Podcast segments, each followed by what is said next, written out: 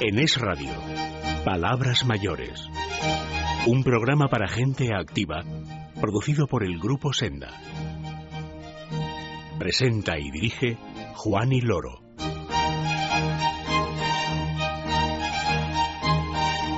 Aquí estamos una mañana más, en esta mañana de domingo, día 6 de julio de este año 2014, mañana que nos disponemos a disfrutar con todos ustedes, a comenzar con todos ustedes que sabemos están ahí al otro lado.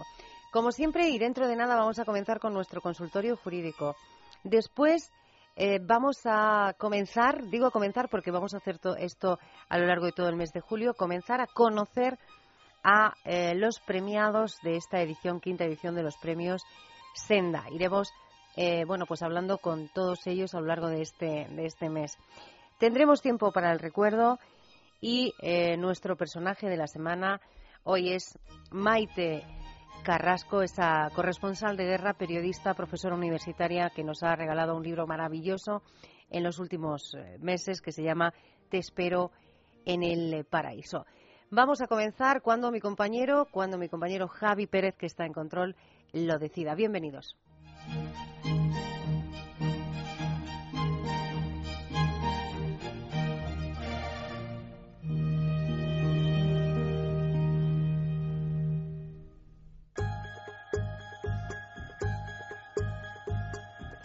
Tus dudas legales son palabras mayores. Dudas que como cada domingo va a resolver la presidenta de la Asociación de Juristas Españoles, Lex Certa, Flor Generoso, que está ya al otro lado del teléfono. Flor, buenos días. Buenos días, Juaní. Bienvenida. gracias, igualmente. Y, bueno, y buenos días a todos nuestros oyentes, que ya estamos en julio. Vamos, vamos, ya estamos en plenas, vamos, en plenos inicios de vacaciones. Muchos ya estarán de vacaciones, ¿verdad? Sí, yo creo que sí, sí, sí, efectivamente porque ya, como ya estamos en el primer domingo de julio. Claro, y además, bueno, en esta época, ¿sabes lo que pasa? Que eh, eh, gente que no suele madrugar durante el resto del año, em, bueno, pues sí que lo hace en los meses de, de verano que parece que apetece un poquito más levantarse porque ya está el sol ahí arriba, ¿no? A las seis y pico de la mañana. Efectivamente. Además, así los días cunden mucho más. Muchísimo más. Vamos, Flora, a resolver esta duda que tenemos aquí para ti y que yo paso a leerte. Dice, mi hermana va a alquilar un piso y le han pedido fotocopia del contrato y algunas nóminas. Como lleva trabajando muy pocos meses, su contrato es temporal y su nómina es pequeña. La arrendadora le ha dicho que necesita un avalista. La pregunta, Flor, que te hacen es, ¿qué me supone ser avalista de mi hermana? Bueno, vamos a ver. Está claro que eh, el arrendador o arrendadora no se fía demasiado de, de este de este inquilino o de esta inquilina que va que va a firmar el contrato y precisamente por eso mm, pide un aval claro eh, la pregunta eh, es muy clara. Mm, este este arrendador o arrendadora lo que hace es que le ha pedido al posible inquilino pues un contrato y unas nóminas. Claro entonces, al ver que ese contrato no es indefinido y al ver que las nóminas son pequeñitas, pues tiene riesgo, tiene riesgo de que ese, de que ese alquiler resulte impagado. Y entonces, al no fiarse demasiado, pues pide la figura del avalista. Claro, este oyente que se pone en contacto con nosotros lo que quiere saber es hasta dónde se puede responsabilizar firmando como avalista. Y tenemos que decirle que se responsabiliza de todo, absolutamente. O sea, un avalista es, por entendernos, eh, un fiador, y un fiador solidario mm, y de forma indefinida en todo lo que asume en este caso la inquilina, su hermana, la inquilina. ¿Qué significa esto? pues que todas las obligaciones que tiene esta inquilina pasan a ser de la balista, en el caso de que la inquilina incumpla. Con esto significa que, aparte de responsabilizarse de las rentas que puedan resultar impagadas, también se va a, responsabilidad, a responsabilizar de los posibles consumos de suministros que pueda impagar su hermana. En esto podemos hablar de tema de agua, tema de luz, tema de teléfono, de gas, de todos, todos los consumos que pueda haber. Además, si la casa no se queda en perfectas condiciones cuando se vaya a resolver el contrato, pues significa que si, bueno, pues si han producido daños, también se responsabiliza de, esas, de esos posibles daños. Es decir, que hasta que el contrato no quede resuelto a satisfacción de la parte arrendadora y con entrega de llaves, la responsabilidad de la, de la balista es total.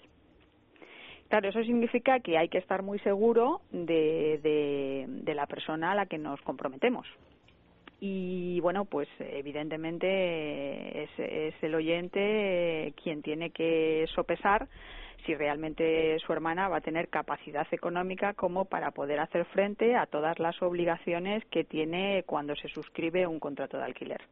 También hay que tener en cuenta que eh, si por cualquier circunstancia este contrato se resuelve, imaginemos que el contrato se formaliza tal que para eh, este mes o el mes que viene. Eh, significaría que entramos en un contrato formalizado con arreglo a la ley de junio del año 2013. Eh, esto significa que los seis primeros meses es obligado mantenerlo en, en activo, eh, tiene que estar obligatoriamente la inquilina residiendo en la vivienda, porque en caso de rescindirlo con anterioridad daría derecho a indemnización. A partir de los seis meses no. Podría resolverlo con un, notificándolo por conducto fehaciente con un plazo de 30 días y podría eh, abandonar la vivienda alquilada. Pero los seis primeros meses los tiene que pagar sí o sí entonces, eh, pues es importante. Es importante que el avalista tenga conocimiento de que es un fiador y es un fiador solidario y que es la figura del inquilino. Es decir, él se pone en la situación del inquilino, pero sin embargo no tiene los derechos de utilizar esa casa. O sea que tiene todos los compromisos, pero no tiene ningún derecho. Entonces es muy importante que tenga la certeza de cuál puede ser el comportamiento de su hermana a la hora de firmar esa, ese, ese contrato de alquiler y sobre todo, sobre todo, si va a tener capacidad económica como para hacer frente a ese, a ese alquiler de vivienda, porque a lo mejor pues no, no tiene suficiente capacidad y sería mejor que lo sopesara. Ya. Para evitar cualquier susto, cualquier problema, eh, cualquier duda, para ponerle solución, como siempre decimos cada mañana de domingo con Flor, pues lo que hay que hacer es acudir al profesional adecuado. En este caso, nosotros les recomendamos que acudan a los profesionales del EXCERTA, la Asociación de Juristas eh, Españoles, y eh, bueno, pues que ellos, al igual que, escuchan cada domingo a Flor, los profesionales de la asociación les van a atender en el mismo tono, con la misma claridad y con la misma cercanía. Para eh, acceder a estos profesionales, Flor, los oyentes pueden ponerse en contacto con vosotros a través de varios medios. Yo voy a facilitar el teléfono que es el 91 3 14 39 72. 913 14 39 72. También, Flor, a través de un correo electrónico y una página web. Sí, nuestro correo electrónico es lexcerta.juristaslexcerta.org lexcerta.juristaslexcerta.org y nuestra web www.juristaslexcerta.org www.juristaslexperta.org. Esos eh, datos de contacto con, con Lexperta, con la Asociación de Juristas Españoles, y eh, bueno, pues nuestra gratitud un domingo más a su presidenta, Flor Generoso, que ha estado con nosotros para dar respuesta a esta consulta. Flor, que tengas un feliz día y volvemos a hablar el domingo que viene. Igualmente os deseo que disfrutes del domingo. Hasta la semana que viene. Un abrazo.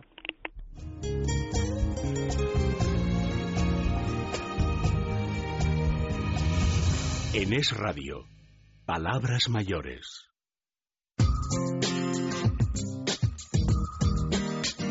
Las últimas noticias del sector son Palabras Mayores. Como les decía al comienzo del programa, desde hoy y durante todo el mes de julio lo que vamos a hacer es conocer, al menos lo vamos a intentar, ¿eh? conocer Em, mejor, conocer más en profundidad a los ganadores de esta quinta edición de los premios eh, Senda. Unos premios que ustedes saben se entregaron hace unos días, el pasado 26 de junio, en la sede del Ministerio de Sanidad en Madrid, que fue un acontecimiento pues eh, emotivo que reunió como siempre a profesionales, administraciones eh, a grupos que trabajan por mejorar la calidad de vida de los mayores en un acto que viene a ser un homenaje a ellos, a, esas personas que trabajan por los mayores y a los mayores eh, de, nuestra, de nuestro presente, de nuestra sociedad.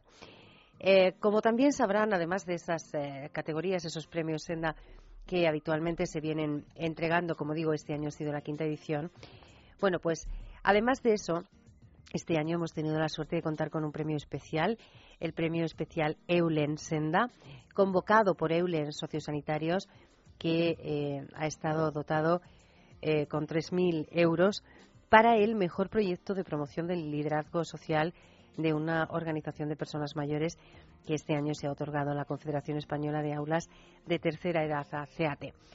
Vamos a hablar de este premio y lo vamos a hacer eh, bueno, pues con el responsable, con el grupo, con la firma responsable de que se convocase. Lo vamos a hacer con Eulen Sociosanitarios, concretamente con el director técnico comercial y de calidad del grupo Eulen, con Alfredo Borquez, que está al otro lado del teléfono. Alfredo, buenos días. Hola, muchísimas gracias. Bienvenido. Muchas gracias. ¿Qué tal fue primero, antes de nada? Porque creo que, que, estuvo bien, ¿no? la entrega de premios. ¿Cómo fue ese acto? Bueno, yo creo que el acto fue muy emotivo en general, tanto por la diferencia de, de personas y organizaciones que recibieron los premios, también para nosotros el primer premio Eulen Senda que entregamos. Y bueno, la verdad que fue un acto emotivo, bonito, muy cercano. Eh, las palabras también de Luis del Olmo cuando reflexionaba un poco sobre la vejez, el envejecimiento, ha sido muy interesante.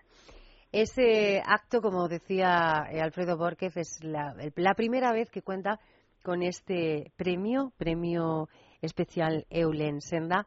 Antes de hablar del premio y de por qué decidís convocarlo, eh, Alfredo, quiero que ubiquemos un poquito a los oyentes. Vamos a recordarles qué es Eulen.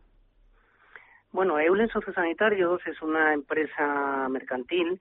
Llevamos gestionando servicios, fundamentalmente servicios públicos, pues más de 20 años eh, tanto en temas de personas mayores, residencias, ayuda a domicilio, centros de día, teleasistencia, como también servicios para menores, servicios educativos, escuelas infantiles, para mujeres víctimas de violencia de género, inmigrantes, es decir, prácticamente todo, tres sectores de servicios sociales, servicios sanitarios y eh, servicios de salud. Contamos con un equipo de más de 8.500 profesionales y pues eh, eh, también tenemos experiencia tanto en México como en Chile porque el grupo Eulen es un grupo si bien es una familia la familia Álvarez es un grupo nacional español es una familia de León pero ya tiene una cobertura pues a nivel internacional a nivel internacional este grupo que decide como decíamos Alfredo convocar bueno pues eh, aportar esta novedad a la convocatoria de los premios el premio especial Eulen Senda ¿por qué? porque en un momento dado habéis dicho bueno, pues vamos a, ir por aquí, vamos a apostar y vamos a dotar este premio con 3.000 euros para un proyecto muy concreto.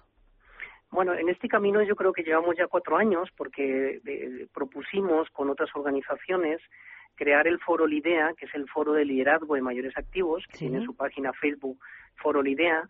Eh, este foro lo creamos cuatro organizaciones de personas mayores, FEOMA, eh, UDP, CAUMAS y SECOD, y cuatro organizaciones eh, profesionales y empresariales como está Eulen Sanitarios, Sociedad Española de Geriatría, Fundación Empresa y Sociedad y Escuela Europea de Coaching. Y llevamos, eh, de hecho, publicamos un documento de diez propuestas para promover el liderazgo de personas mayores. Este, este se, se conformó este grupo en finales de 2012 presentamos el documento en, en, la jornada de clausura del año del envejecimiento activo del año europeo en Zaragoza eh, y como conclusión de esto, desde EULEN y teniendo en cuenta los acuerdos que hemos firmado con organizaciones de mayores, eh, hemos realizado eh, jornadas para promover el liderazgo. pues hemos hecho en Canarias, en Zaragoza, en La Rioja y vamos a realizarla en Comunidad Valenciana en el segundo semestre de este año y decidimos impulsar un premio para financiar un proyecto de liderazgo. En este caso, pues la entidad premiada ha sido CEATE, que es la Conferencia eh, de, aulas de tercera edad, de personas mayores, para temas de liderazgo cultural de voluntarios mayores. Esta Confederación Española de Aulas de Tercera Edad, CEATE, como dice Alfredo Borquez, ha recibido este, este galardón. Eh, ¿Por qué CEATE y no otro proyecto? Bueno, se han presentado cuatro proyectos, la verdad que han sido muy interesantes, al menos eh, dos de ellos han estado muy reñidos. Sí. El, jurado hemos tenido la suerte y agradecer públicamente también eh, la amabilidad que han tenido el director general del IMSERSO, César Antón, y el presidente de la Sociedad Española de Geriatría y Gerontología, José Antonio López Trigo, que han sido los jurados y eh, bueno ellos son quienes han determinado pues cuáles eran los mejores proyectos y nos han tenido pues estos dos proyectos uno de de, temas de eh, aulas universitarias de personas mayores y este proyecto de CEATE. Y bueno finalmente ha quedado el de CEATE al impulsar el aspecto del liderazgo cultural, ¿no? Porque el tema del liderazgo es un tema que, que es un motor dentro de cada persona y también dentro de cada organización. Y al final liderar es ser capaz de generar un cambio, de impulsar un cambio, de plantear algo para que la propia sociedad y las diferentes miembros de la sociedad lo vean eh, positivamente y que estos cambios sean positivos para la sociedad en su conjunto. Y sí, yo creo que han valorado positivamente el proyecto de FEATE eh, porque impulsa lo que es el liderazgo cultural de las personas mayores, que, que tienen actuaciones tanto en museos, en edificios emblemáticos, son un grupo de voluntarios muy importantes y que también ofrecen esa visión intergeneracional, ¿no? De, que los mayores aportan riqueza por su cultura, por sus conocimientos y experiencia. ¿Cuál fue la reacción de, los miembros de esta confederación cuando desde, eh, desde Eulen se les comunica que ellos son los afortunados? Eh, eh, sí, realmente desde la comunicación nos llegó desde el jurado y el, canal de comunicación oficial ha sido a través del Grupo Senda, que el propio Grupo Senda pues remitió el, un escrito y claro, rápidamente nos llamaron, estaban muy contentos porque al final algo que estamos intentando impulsar desde Eulen Sociosanitarios es eh, ayudar en la profesionalización de las organizaciones de mayores, en que realmente la sociedad civil colaboremos con las organizaciones de mayores, que ya son prácticamente ocho millones y medio de personas, que son muy importantes en la sociedad, que tienen un poder muy importante y que hay que animarlos a que lo ejerzan, el poder en el buen sentido, de ser influyentes en la sociedad. Hay que agradecerles mucho a las personas mayores el papel que han jugado en esta crisis económica de cohesión familiar, de apoyo, de ayuda, y realmente también la propia sociedad tiene que reconocer y agradecer ese papel, pero también el sector privado tiene que ver que son un sector de población muy importante, muy numeroso, que es un mercado muy atractivo a todos los puntos de vista empresarial, financiero, económico, y los mayores tienen que identificar ese poder que tienen para ejercerlo. Entonces yo creo que las organizaciones empresariales, en este caso, incluso la Sociedad Española de Geriatría, el propio Foro Lidea, estamos eh, colaborando con las organizaciones de mayores para que ellas eh, eh, realmente esa experiencia, ese conocimiento, pues lo puedan proyectar a la sociedad en todo su conjunto, porque al final yo creo que de lo que se trata. Yo creo que estamos en un momento histórico que hay que buscar grandes alianzas, pues en favor de la misma sociedad. Habrá, por tanto, deduzco, eh, Alfredo, un segundo premio Eulen Senda. Sí, sí, esto va a ser un proyecto que estamos manteniendo. Nosotros, como Eulen Sociosanitario, dentro de los acuerdos con organizaciones de mayores, eh, queremos mantener estas dos jornadas eh, autonómicas al año de reflexión, donde realmente nos sentamos con el consejero, la consejera de Servicios Sociales a nivel autonómico, con alguien muy representante de los ayuntamientos, de la Federación Autonómica de Municipios y Provincias, o de una alcaldía o un ayuntamiento muy importante a nivel autonómico, y, eh, eh, y luego la Sociedad de Geriatría Autonómica, Consejo de Trabajo Social, estamos como EULEN y realizamos una jornada de reflexión sobre todos los elementos del papel de los mayores y cómo impulsar el liderazgo. Al final yo creo que este es un proyecto que está encajado, si bien eh, son iniciativas desde EULEN, pero es una colaboración con las organizaciones de mayores y, dentro del foro LIDEA, que recientemente hemos terminado el plan estratégico, pues son acciones concretas que cada organización va aportando. Por ejemplo, la Sociedad Española de Geriatría también tiene unos grupos de trabajo de visualización positiva del envejecimiento, pues que también es, hay que ir cambiando la imagen que percibe la sociedad de, de, las personas mayores, que al final las personas mayores están en todas las áreas de la sociedad, quieren vivir todos los elementos de la sociedad, quieren vivir todos los momentos históricos que van, que, que van pasando y, juegan un papel pues muy importante. Muy importante, sin duda, eh, esa labor que desde Eulen Sociosanitarios y desde ese Foro Lidea se realiza eh, durante todo el año para conseguir esos objetivos y, y, ese papel predominante de los mayores en, en la sociedad. Eh, Alfredo, recuérdanos cuál es la página de Facebook que dabas al comienzo. Sí, es eh, eh, Foro Lidea. todo junto. Foro Lidea, si lo buscas en Google ya te aparece directamente en primera línea la página de Facebook.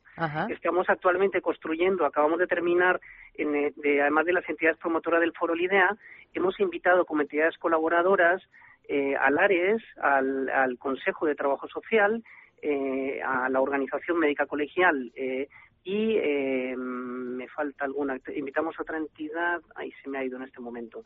Estamos invitando a otras entidades que han participado muy activamente en, y bueno, y al propio Grupo Senda hemos invitado, la, cuarta organización, que han participado activamente en el documento de las diez propuestas de promover el liderazgo, que también es un documento que está disponible en la web tanto de EULEN como de FEOMA como de UDP.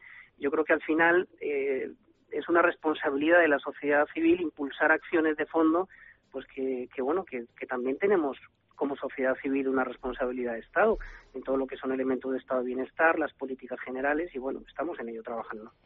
Pues te agradecemos mucho, eh, te agradecemos dos cosas, que hayas estado con nosotros esta, esta mañana y que, bueno, pues ese esfuerzo que realizáis desde el grupo EULEN y desde ese foro LIDEA para eh, fomentar, como decíamos, eh, ese papel que deben tener los mayores en nuestra sociedad. Alfredo Borquez, director técnico comercial y de calidad de Eulen. Muchas gracias. Bueno, y enhorabuena también por esta convocatoria de este premio, que es el, imagino que solo el primer paso de algo muy, muy gratificante para muchos. Correcto, pues muchísimas gracias a vosotros. Un abrazo, Alfredo. Hasta luego. Palabras mayores con Juan y Loro.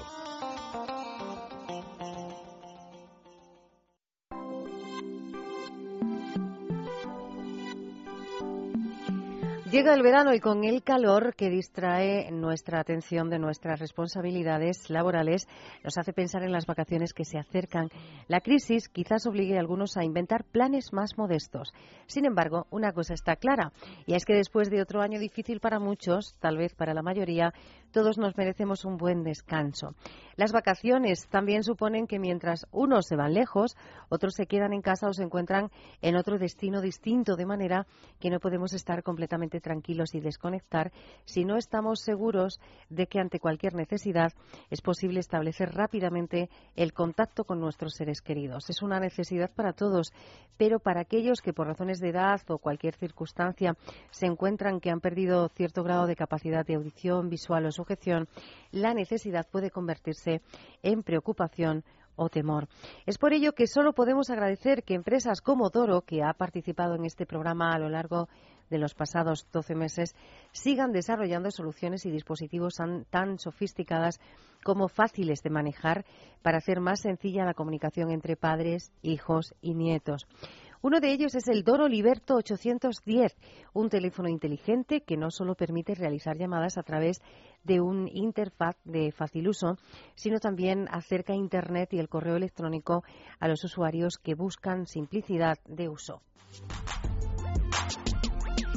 Es el smartphone ideal para principiantes, repleto de cómodas formas de comunicarse y disfrutar de acceso al correo electrónico e Internet.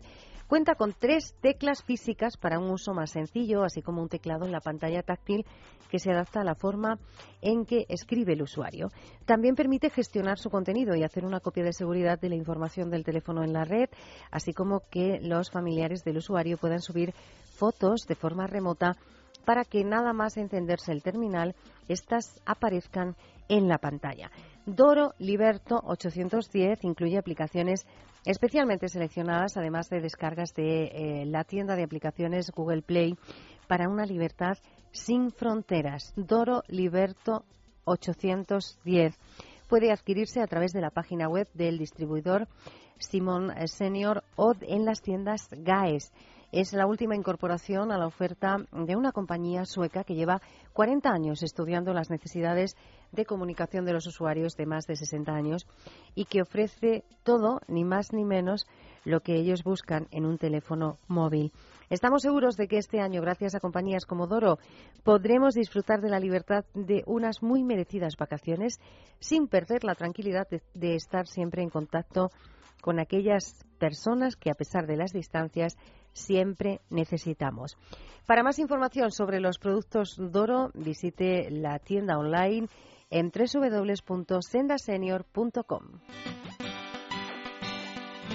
Palabras mayores con Juan y Loro.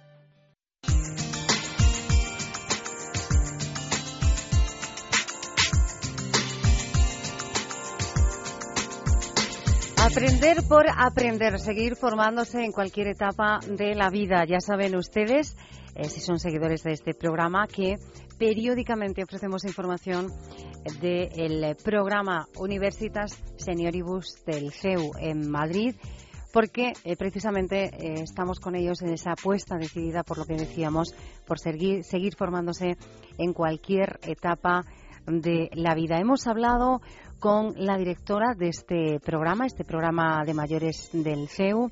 Hemos hablado con algunos alumnos y vamos a hablar ahora con uno de los profesores. Nos faltaba esta visión, esta vertiente de esta historia. Esta mañana tenemos al otro lado del teléfono a Alberto de la Bárcena, profesor de la Universitas Senioribus CEU. Alberto, buenos días, bienvenido. Hola, buenos días. Gracias por, por acompañarnos, Alberto.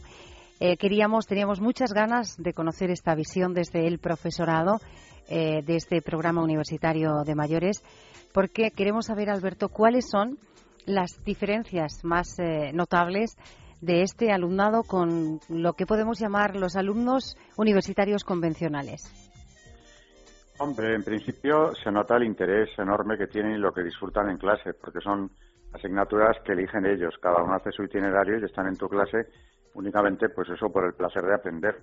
No tienen que hacer deberes ni es un desafío eh, que tengan que cumplir, sino simplemente están ahí porque les gusta y, nada más. Con lo cual eso se nota en la atención, que es máxima, y, eso, en el disfrute que tienen de la clase, en cómo les sacan partido luego, hablando con el profesor. Eh, claro, es otro planteamiento. Para usted como profesor, eh, este planteamiento, ¿qué, ¿qué, le aporta en esa experiencia como, como docente? Mm, por una parte ha sido también, o sea, me ha exigido un esfuerzo porque los temarios, en parte los alumnos los condicionan, piden cada año alguna variación o que te especialices en algo que no han visto aún. Y entonces tienes que preparar eh, incluso una asignatura que es la tuya porque quieren ver algo muy concreto, a lo mejor. Entonces, en ese sentido es un esfuerzo, pero también eso es gratificante porque lo reciben primero con mucho agradecimiento, con mucho interés y, desde luego hay como una interrelación entre el profesor y el alumno que es más difícil en, en un alumno joven de, de, un, grado cualquiera, ¿no? Porque eh, es importante, eh, Alberto, que las personas sigan y sigamos formándonos a lo largo de, toda la vida, independientemente de, nuestra edad. Bueno, el aprender no, no es que no ocupe lugar, es que no tiene fin. En realidad, eh, culturalmente una persona puede estar formándose siempre porque es tanto eh, lo que puede aprender, por ejemplo, en el campo de las humanidades, en la misma historia, hay tantas facetas eh, en cada periodo, en cada etapa histórica, que verdaderamente no es, casi inagotable el tema. Pero desde luego, por una parte, eso les enriquece culturalmente, pero también es un gran entrenamiento, está demostrado, a la hora de mantener unas facultades intelectuales si no se desarrollan, si no se utilizan, como todo lo demás, se atrofia o, como todo lo que no usas, va a peor. En cambio, una persona que estudia, que sigue una materia, pues por lógica, eh, intelectualmente está mejor, se conserva mucho más tiempo activa y, perceptiva y con ganas de aprender. Eso es, es un motor mm, también del espíritu y desde luego de las facultades mentales. ¿Qué asignatura es la que imparte usted, Alberto? historia eh, moderna y también historia contemporánea. Y a partir del próximo curso, una historia del cristianismo. Es decir, según eh, nuestro conocimiento del programa de la Universitas eh, CEU, de las asignaturas más demandadas por los alumnos. Sí, sí, tengo, vamos, las clases están llenas, ha habido que desdoblar los grupos incluso, y, y algunos se han quedado sin matrícula en algunos de los grupos, pero en otros sí todavía hay cabida pero sí, sí, eh, la verdad es que en ese aspecto es muy satisfactorio para un profesor tener además unos alumnos que algunos llevan ya tres, cuatro años conmigo y se siguen matriculando. Por eso antes le decía que hay que darles eh, algún aspecto de la historia que no hayan visto, eh, sin dejar por eso que tu asignatura sea lo que es. Si es una moderna, lo es, ¿no? Pues vamos a facilitar los datos de contacto de este programa universitario de mayores del CEU para que eh, aquellos que nos están escuchando puedan ampliar información sobre el mismo, si lo desean, e incluso pues eh, decidir de una manera inmediata participar en él activamente, matricularse. La eh, Universitas Senioribus CEU está en la calle Tutor número 35 de Madrid y el teléfono es el 917451634. 917451634. 34 para seguir formándose en cualquier etapa de la vida, para seguir aprendiendo por el mero gustazo de aprender. Alberto de la Bárcena, profesor de la Universidad Señor CEU, muchas gracias por acompañarnos esta mañana. De nada. Que tenga un feliz día. Igualmente, adiós.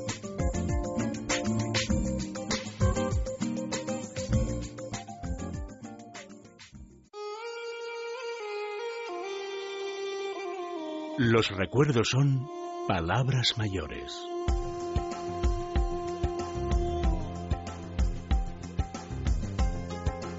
...1981... es el año en el que nos vamos a parar hoy, es el año sobre el que les invitamos a recordar que, eh, bueno, pues que recuerdan que pasó en su círculo más cercano o que recuerdan que pasó en este país o en el mundo en 1981. Un ejercicio que les proponemos cada fin de semana para mantener viva esa, esa llama del recuerdo, para compartir también, ¿por qué no?, sonidos, voces eh, de aquellos momentos en los que decidimos detenernos.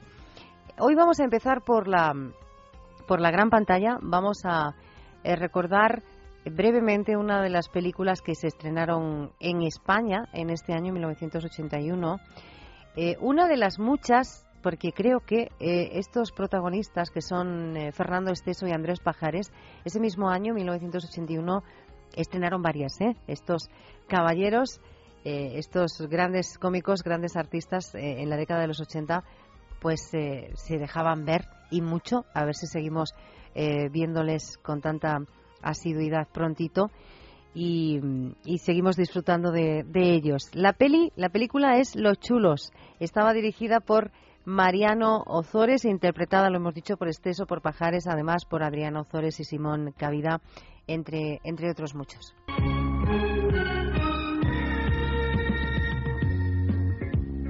No, Félix, no, por favor. De favores nada, monada. Que a mí no me sisa ni mi padre, ¿está claro? Y a ti te falta un lila. Mil duros, vamos. Que no he podido sacar más, Félix. ¿Cuerpo? Sabes que no trago el peloteo. ese lila o te quito el colorete del otro carrillo. No, Félix, no. Que dos caricias tuyas son demasiado. Eh. Toma. Venga. Toma. ¿Qué cajas fuertes os buscáis? Y a partir de ahora más seriedad, ¿eh? Más seriedad, sí señor. Una de las películas estrenadas este año, eh, interpretada por Fernando Teso y por Andrés Pajares, Los Chulos. Decíamos, vamos a empezar por eh, la gran pantalla porque ahora nos vamos a la pequeña. Vamos a recordar qué, eh, qué ocurría, qué veíamos en, en televisión. Hay una serie de éxito ese año en nuestro país que lleva por título, lleva por nombre El increíble Hulk, que es la historia de un científico, de Robert Bruce, que eh, heredó genéticamente los genes mutados de su padre. Como es científico, cuando está probando una de sus últimas invenciones, que es la bomba gamma, se produce un accidente. Esa bomba explota y las radiaciones le dan de lleno al protagonista. El principal poder que va, que va a tener, pues seguro que lo recuerdan ustedes, que puede aumentar su fuerza hasta niveles ilimitados, al igual que crecía su furia. El increíble Hulk Doctor David Banner, un eminente científico en busca de la energía interior que todo ser humano posee. Por accidente, recibe una alta dosis de radiación que altera la bioquímica de su cuerpo. Se cree que David Banner ha muerto y él tiene que dejar que el mundo lo siga creyendo hasta que encuentre la manera de controlar esa súbita mutación. El increíble Hulk. Señor Magui, procure no enfadarme, porque a usted no le gustaría verme en ese estado. ¡Tengo que estar antes de las cinco! La próxima vez alquile una ambulancia.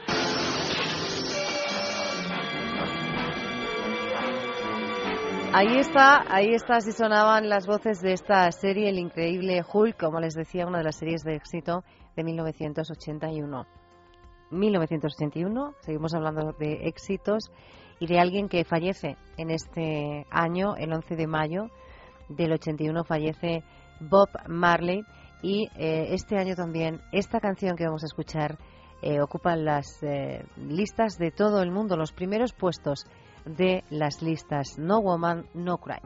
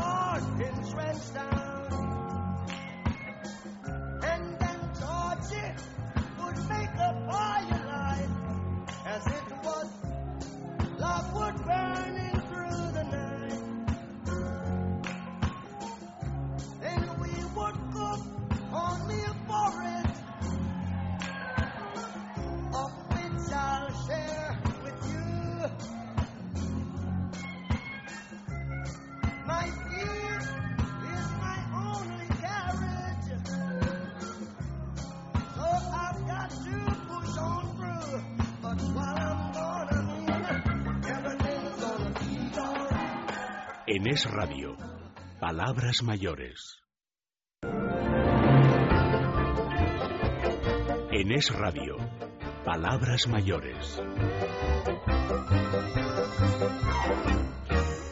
Han reconocido esta música, ¿verdad? Ya saben que cuando la escuchamos tenemos algo importante que contarles, algo importante tienen ustedes que escuchar y que prestar atención porque eh, hablamos de eh, bueno, pues de un regalo, un regalo doble. La suscripción a la revista Senior por un año tiene, eh, digo doble regalo, el regalo de que esa publicación nos llegue a casa en cada número y eh, otro regalo del que nos va a hablar, como siempre, mi compañero Felipe Ribagorda, que está al otro lado del teléfono. Felipe, buenos días.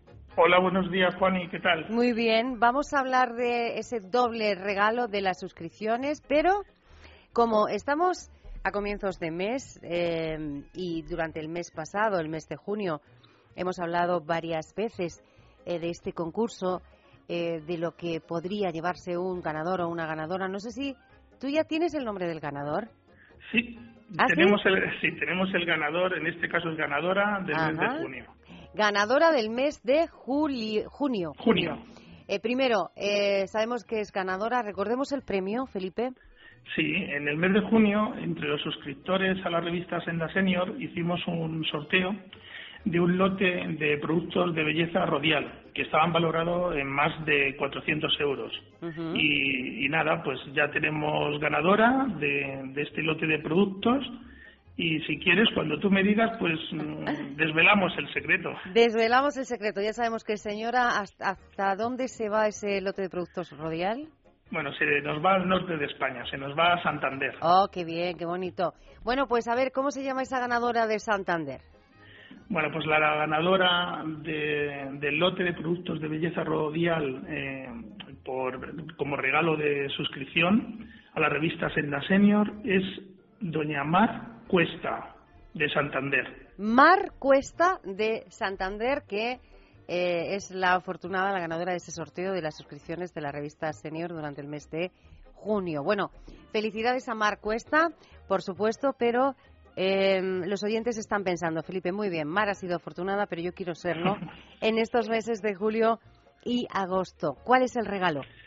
Bueno, pues para, para los meses de julio y agosto hemos, hemos intentado cambiar un poquito, ¿no? Y en este caso, eh, pues por ejemplo, el regalo para los que mm, se suscriban a la revista y entren en el sorteo, pues será um, dos cremas solares, una de alta protección y otra antiedad, de la firma Swiss Nature. Y luego además eh, hemos incorporado un masajeador de mano de Scepter, que es muy curioso porque además tiene cinco posiciones distintas.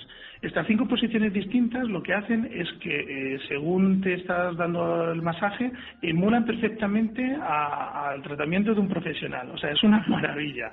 La verdad que, que, merece la pena. Bueno, pues esto lo puedes conseguir si te suscribes a Senda Senior por 20 euros al año.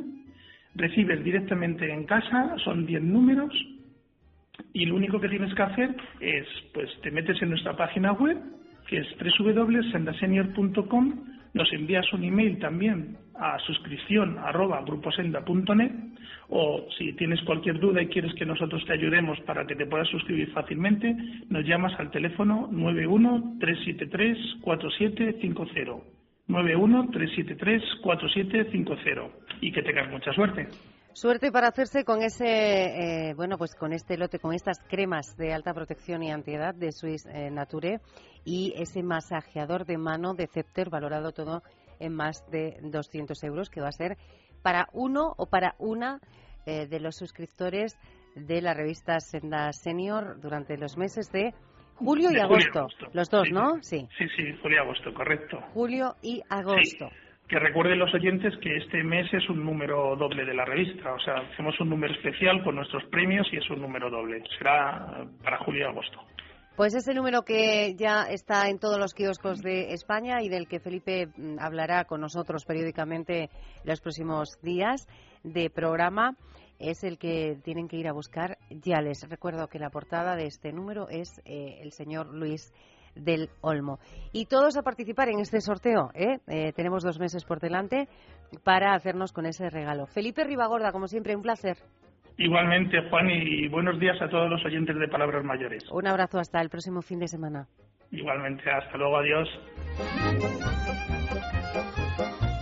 En Es Radio, Palabras Mayores. Thank you. Vivir de forma independiente y con calidad de vida es fundamental para cualquier persona, pero también lo es sentirse seguro, protegido, tranquilo. La teleasistencia es un servicio que con ayuda de la tecnología pone a tu disposición una serie de recursos que te garantizan una atención inmediata en caso de necesidad. Tan solo pulsando un botón, el servicio de teleasistencia de Tunstal Televida te responde siempre, las 24 horas del día, los 365 días del año. Llegamos a todos los lugares, siempre estamos al otro lado. Llevamos más de 20 años cuidando de los mayores y en la actualidad atendemos a 240.000 personas en toda España. ¿Y? ¿Quieres sentirte seguro? Infórmate. Llámanos al 901-110-901. ¿Crees que la edad es una ventaja y que cumplir años es todo un regalo? Si es así, Senda Senior es tu revista. Actualidad, economía, salud, belleza, cocina todo lo que necesitas saber para conocer lo que le interesa a la gente de tu edad. Senda Senior, la mayor apuesta por la madurez activa. Pídela en tu kiosco. Nuestro personaje de la semana.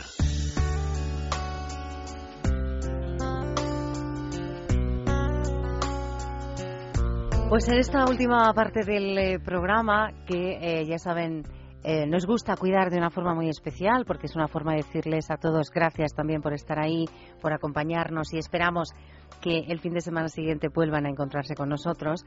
Digo que en esta última parte vamos a conversar con un rostro eh, conocido en televisión, con una mujer podemos que mm, podemos decir eh, sin conocerla, pero solo por lo que vemos en televisión, una mujer valiente, una mujer creativa por bueno las obras literarias que nos está dejando y una mujer con la que teníamos muchas ganas de conversar porque es eh, una profesional periodista, corresponsal de guerra, amén de otras cosas, eh, que admiramos mucho. Maite Carrasco, buenos días, bienvenida.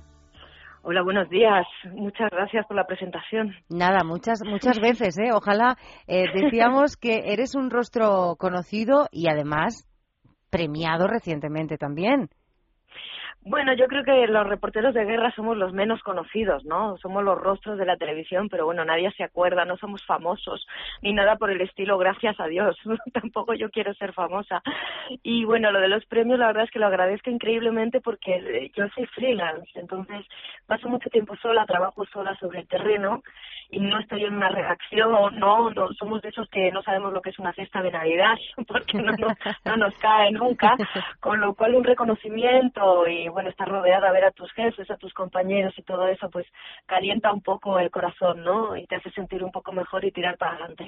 El premio al que yo me, refería, porque no es el único, pero sí creo que el último, premio Iris Especial, eh, esos premios de la Academia de la Televisión para ti, para Maite Carrasco, por esa cobertura que has hecho dentro del conflicto de, de, Siria y esa bueno pues esa realidad siria que hemos podido conocer aquí gracias entre otros a tus compañeros, pero también, por supuesto, eh, gracias a ti.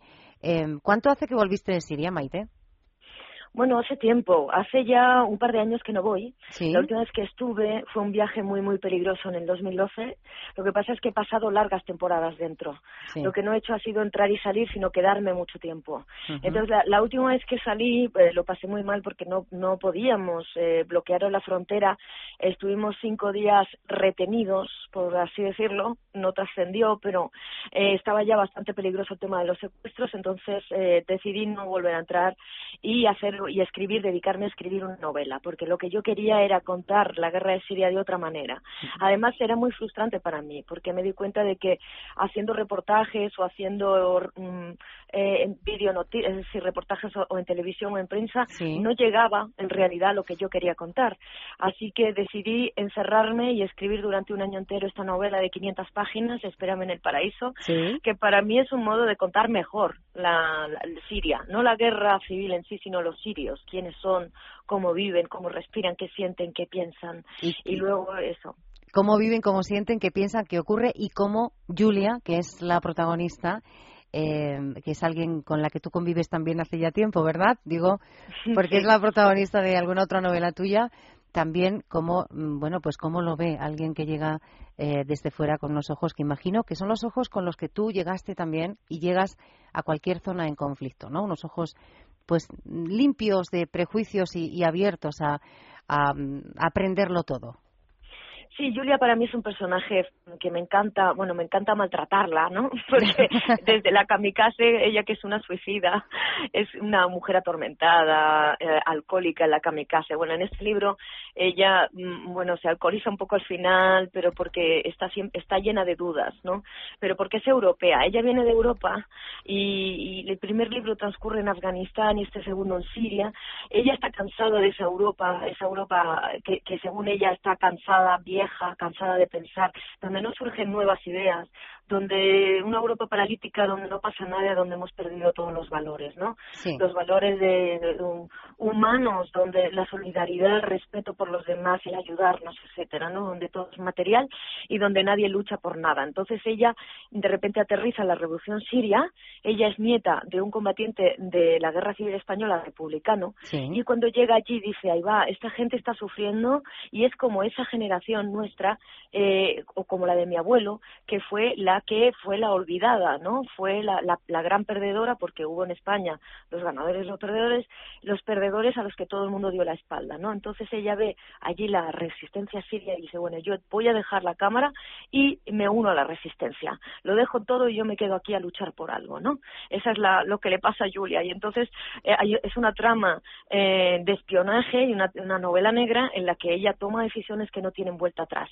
Se enamora de Omar, que es un personaje fantástico que si no, si no existiera lo crearíamos todas nosotras, ¿no? Es el hombre ideal, maravilloso, atractivo, sirio, activista, joven, poeta, poeta. Que recitando Tarwes, Cavani y, poesía preislámica en árabe, y que es maravilloso, ¿no? Y que es ese melancólico que está convencido de que va a morir. Y entonces, bueno, tiene esa sensación de que tiene que vivirlo todo con una intensidad increíble, como se vive todo en la guerra, de hecho, ¿no?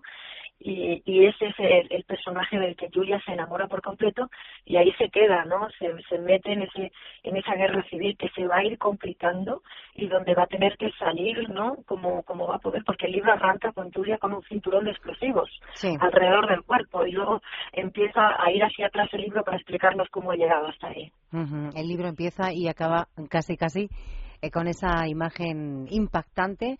Eh, que, que, tú utilizas, como decías, para contar lo que ocurre en Siria de otra manera. ¿Es más fácil, eh, Maite, a través de, de la ficción para ti contar lo que lo que tú te encuentras en en estas eh, en este caso en Siria y, y en otra zona en conflicto también Sí, yo creo que la ficción permite una cosa. En el periodismo hay que ser objetivo, ¿no? Y hay que hacer un reportaje con todas las voces. Yo cuando cuando escribo, cuando hago reportajes o en la televisión o en la prensa, siempre trato de hacerlo así, ¿no? De ser lo más objetiva posible. Sin embargo, la ficción te permite ir eh, sacar una faceta de mí que es la de profesora de universidad, la intelectual, la escritora, que para mí tiene una parte de compromiso social.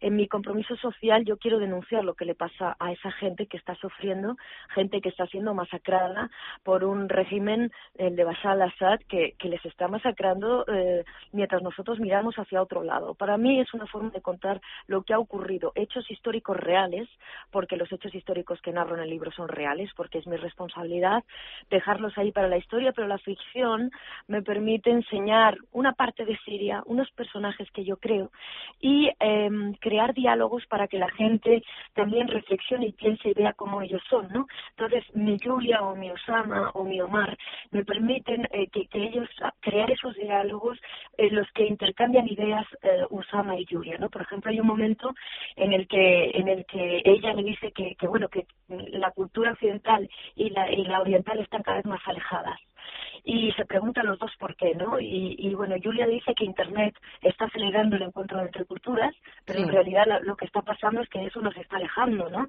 Porque solo nos llega lo sensacionalista de, de la cultura musulmana, por ejemplo, las cosas más malas, no solo subrayamos que han lapidado a una mujer, pero no, no contamos todo lo bueno que tiene también, ¿no? Por lo tanto, creemos que todos son unos violentos, que, que están todo el día matándose, que solo saben estar con un cinturón de explosivos, ¿no? Este es el, entonces yo quiero romper esa barreras y a través de esos diálogos y de la ficción y el encuentro entre personajes me sirve para contar también ese otro mundo, ¿no? Para explicar a, a, la gente, a los lectores, que ellos cuando dicen Allahu Akbar no lo dicen porque va a explotarse un suicida, sino porque Allahu Akbar es un es una frase de entusiasmo, por ejemplo, en un bautizo, ¿no? O es, por ejemplo, una frase para encomendarse a Dios cuando alguien va a cruzar la calle y hay un francotirador. Es como si nosotros nos antiguáramos, por ejemplo. Es decir, que esa frase se la han apropiado los radicales y a nosotros aquí nos suena a eso, a terrorismo. Sin embargo, Allahu Akbar, que quiere decir Dios es grande, para ellos es otra cosa. Bueno, es un modo de explicarlo, ¿no? Es un modo de explicarlo y, y, si ese era el objetivo, el hacernos llegar a esa realidad de otra manera, el entenderlo un poquito mejor, eh, por lo menos por nuestra parte, puedes estar muy tranquila porque eh, a través de esos diálogos y de esos personajes, de esos, de mm, personajes muy, muy humanos que dibujas en el libro, eh, es verdad que podemos hacernos otra, otra idea y que la intolerancia, en muchos casos, o los prejuicios, tienen menos cabida, ¿eh, Maite? Sí, porque es que eh, a mí me preocupa la deriva que está tomando Europa en estos momentos. No es baladí que yo en el libro critique, bueno, que haga la comparación entre la guerra civil española y la guerra civil siria. Evidentemente que son realidades muy distintas, pero eh, hay una cosa en común que fue ese abandono de la comunidad internacional y, bueno, no olvidemos que la guerra civil española fue el preludio de la Segunda Guerra Mundial. Bueno, yo no creo que vaya a haber una tercera guerra mundial, pero sí creo que estamos equivocando las tornas en los medios y estamos hablando de guerra fría entre Estados Unidos y Rusia y no, no, no. La guerra fría real es entre Irán y Arabia Saudí y la guerra que viene y el gran problema por resolver está en Oriente Medio. Y cerrar los ojos ante la realidad de esa guerra siria es un gran error y creo que estamos en el preludio de algo grande que tiene que resolverse en Oriente Medio. Y nosotros no estamos haciendo nada en el sentido que la opinión pública ni siquiera está enterándose de lo que pasa allí. Si no se entera cómo va a movilizarse tampoco o a opinar, es muy difícil, ¿no? Si no sabe lo que está pasando. Y, y eso es un bloqueo nuestro de los medios de comunicación, pero... Claro, eso te, iba, eso te iba a preguntar, porque decimos la opinión pública, a la opinión pública no les llega, pero eh, habrá que buscar, eh, bueno, pues no sé si culpables o, responsables de que haya países que sobre los que la información que nos llega no ocupe más de un minuto, minuto y medio, como mucho, en un informativo, por ejemplo, Maite. Bueno, es que es la estructura eh, a la que nos obliga esta inmediatez que ha impuesto Internet. Yo creo que con la llegada de las eh, tecnologías de la información y de la comunicación, que no son nuevas, que llegaron hace ya más de 14 años, ¿no? En el año 2000 o por ahí, bueno, Internet incluso de antes, yo creo que el periodismo se ha adaptado a Internet y no al contrario, ¿no? Es decir, que nosotros eh, estamos como autoimponiéndonos que todo sea muy rápido, que todo sea muy escueto, que todo sea muy sensacionalista porque la gente no se para a leer y no es cierto. Internet es ilimitado y podemos escribir lo que queramos ahí. ¿Por qué tenemos que hacer 140 caracteres? Eh, y, la inmediatez o la rapidez es algo que los medios estamos como estamos como en un momento de cambio, pero no es no es culpa nuestra. En realidad la audiencia tampoco le interesa, ¿no? Estamos como saturando a la gente de información porque hay mucha mucha información, pero ojo, a la gente también le tiene que interesar. Eh, también es un, un poco de culpa de la audiencia de oiga también usted interese, por lo que pasa fuera de nuestras fronteras, ¿no? Porque no hace tanto tiempo que nosotros sufrimos, no hace tanto tiempo que nosotros fuimos refugiados y buscábamos cruzar las fronteras y que otros nos ayudaran, ¿no? Ahora, por ejemplo, la catástrofe de Siria es la más importante, la catástrofe humanitaria más importante de este siglo y, y nos importa un pimiento el futuro de los sirios que están ahora mismo en el extranjero, ¿no? Que son más de dos millones. Y aquí estamos cerrando las puertas, ¿no? Y no damos ni un visado. Y bueno, me parece triste porque eso, porque los pueblos, nosotros hemos necesitado eso en otros momentos y el, el, momento en el que estamos en Europa me preocupa, ¿no? Ese momento de cerrazón en el que nos creemos que somos uno, que, que somos unos privilegiados, sí, pero que no, eso no, no puede, no va a durar no va a durar si le damos la espalda a otra gente y no vemos que hay sufrimiento muy cerca de nosotros, como por ejemplo en África. ¿no? Yo voy a repetir el nombre de este libro tuyo, el último, Espérame en el Paraíso, porque amén de lo que nos está hablando Maite Carrasco, de esa realidad que se vive en Siria, que nos traslada a través de, la novela, eh, antes de terminar yo quiero em, preguntarte algo más, porque claro, hay, eh, es una novela, además mm, yo imagino que por eh, tu profesión muy, muy visual, porque hay imágenes eh, impactantes, como decía la del principio, eh, cuando aparece Julia con ese cinturón de explosivos. Pero, ¿qué me dices de la imagen en el, del momento en el que se conocen Julia y Omar? es, me reí mucho escribiéndolo ¿eh? claro es de lo más no lo vamos a desvelar porque esperemos que, que lo lean y que pero es una de las imágenes que de verdad que pasarán años y yo seguiré recordando cómo comienza eh, ese, bueno, pues esa pasión, ¿no? De entre estos dos personajes tan diferentes, ¿eh? Y yo me reí mucho porque es que, mira, hay cosas que son que son reales que he cogido de anécdotas de la realidad y otras que son que son ficticias. Esa es ficticia, pero por ejemplo la historia de la morgue de cómo resucita Omar es una historia real. ¿Ah, sí? sí, me la contaron en Siria. Eso es real. Un padre fue a buscar el cadáver de su hijo a, a la morgue y cuando llegó vio que había un cadáver, había una persona que se movía, que habían dado por muerta al lado de su hijo muerto y mintió y dijo que ese era su hijo y le salvó la vida. Y esa es una historia real que ocurrió en Siria. Entonces yo la pongo ahí en el libro como si fuera Omar, pero esa es real, por ejemplo. Y algunas otras. Historias, eh, como decía Maite, para bueno humanizar también un conflicto que, que está mm, ahí latente, que es el que se está viviendo en Siria, con esa historia de amor preciosa entre Julia y Omar, el, el amor, ese sentimiento tan puro del ser humano, eh, Maite no entiende ni de creencias, ni de procedencias, ni de nada. Así es, es para mí es un sentimiento universal, qué mejor que el amor, ¿no? Para hablar de cruz entre culturas, porque el corazón no entiende de lenguas ni de ni de fronteras ni de diferencias religiosas y me pareció muy bonito porque bueno, hay ese acercamiento también entre con el amor y el, acercamiento entre culturas que hoy están más distantes que nunca y hay más incomprensión que nunca y para mí era una forma también de explicarle el amor en la guerra. El amor en la guerra es maravilloso en el sentido de que en la guerra todo se vive con una intensidad increíble, porque como la muerte está cerca, yo no sé qué pasa, pero cuando la muerte está cerca, no en una guerra, en cualquier situación, mm, salen los, las emociones se disparan, ¿verdad? Eh, tiene uno más ganas de amar o más ganas de abrazar o, de alejarte, no sé, surgen las emociones muy fuertes y en la guerra, en esa guerra civil todavía más. De ahí esa historia tan, tan potente entre ellos dos. Una historia fuerte, ¿eh? eh espérame en el paraíso de Maite Carrasco, editado por Plaza y Janés. Eh, Maite, ha sido una delicia poder conversar contigo sobre este libro. Vamos a recomendar a todos que lo lean si no lo han leído aún. Y tú no te preocupes si, bueno, tienes que tomarte otro año, ¿eh? Mm, sin estar por ahí, por, por estos mundos de Dios, para escribir otra historia como esta. Muchísimas gracias, muy amable. Ha sido un placer, un abrazo, Maite. Hasta muy pronto. Lo mismo digo. Adiós.